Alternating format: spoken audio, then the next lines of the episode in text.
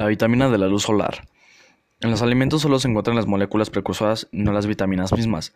El 7 de hidrocolesterol proviene de los productos lácteos y de peces de, con grasa.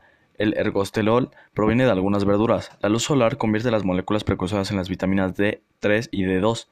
Toda la leche que se vende en Estados Unidos está enriquecida con vitamina D, porque se irradia con luz ultravioleta para convertir los 7 deshidrocolesterol en vitamina D3. La vitamina D controla el metabolismo al calcio. En presencia de vitamina D, el 30% del calcio ingerido se absorbe y no está presente solo lo absorbe el 10%.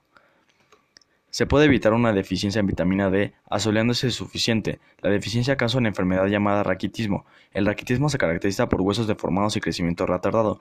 También es perjudicial demasiada vitamina D porque causa la clasificación de tejidos blandos. Se cree que la pigmentación cutánea evolucionó para proteger a la piel contra los rayos ultravioletas solares y evitar la síntesis de demasiada vitamina D3. Eso concuerda con la observación de que las personas indígenas de países cercanos al Ecuador tienen una mayor pigmentación cutánea.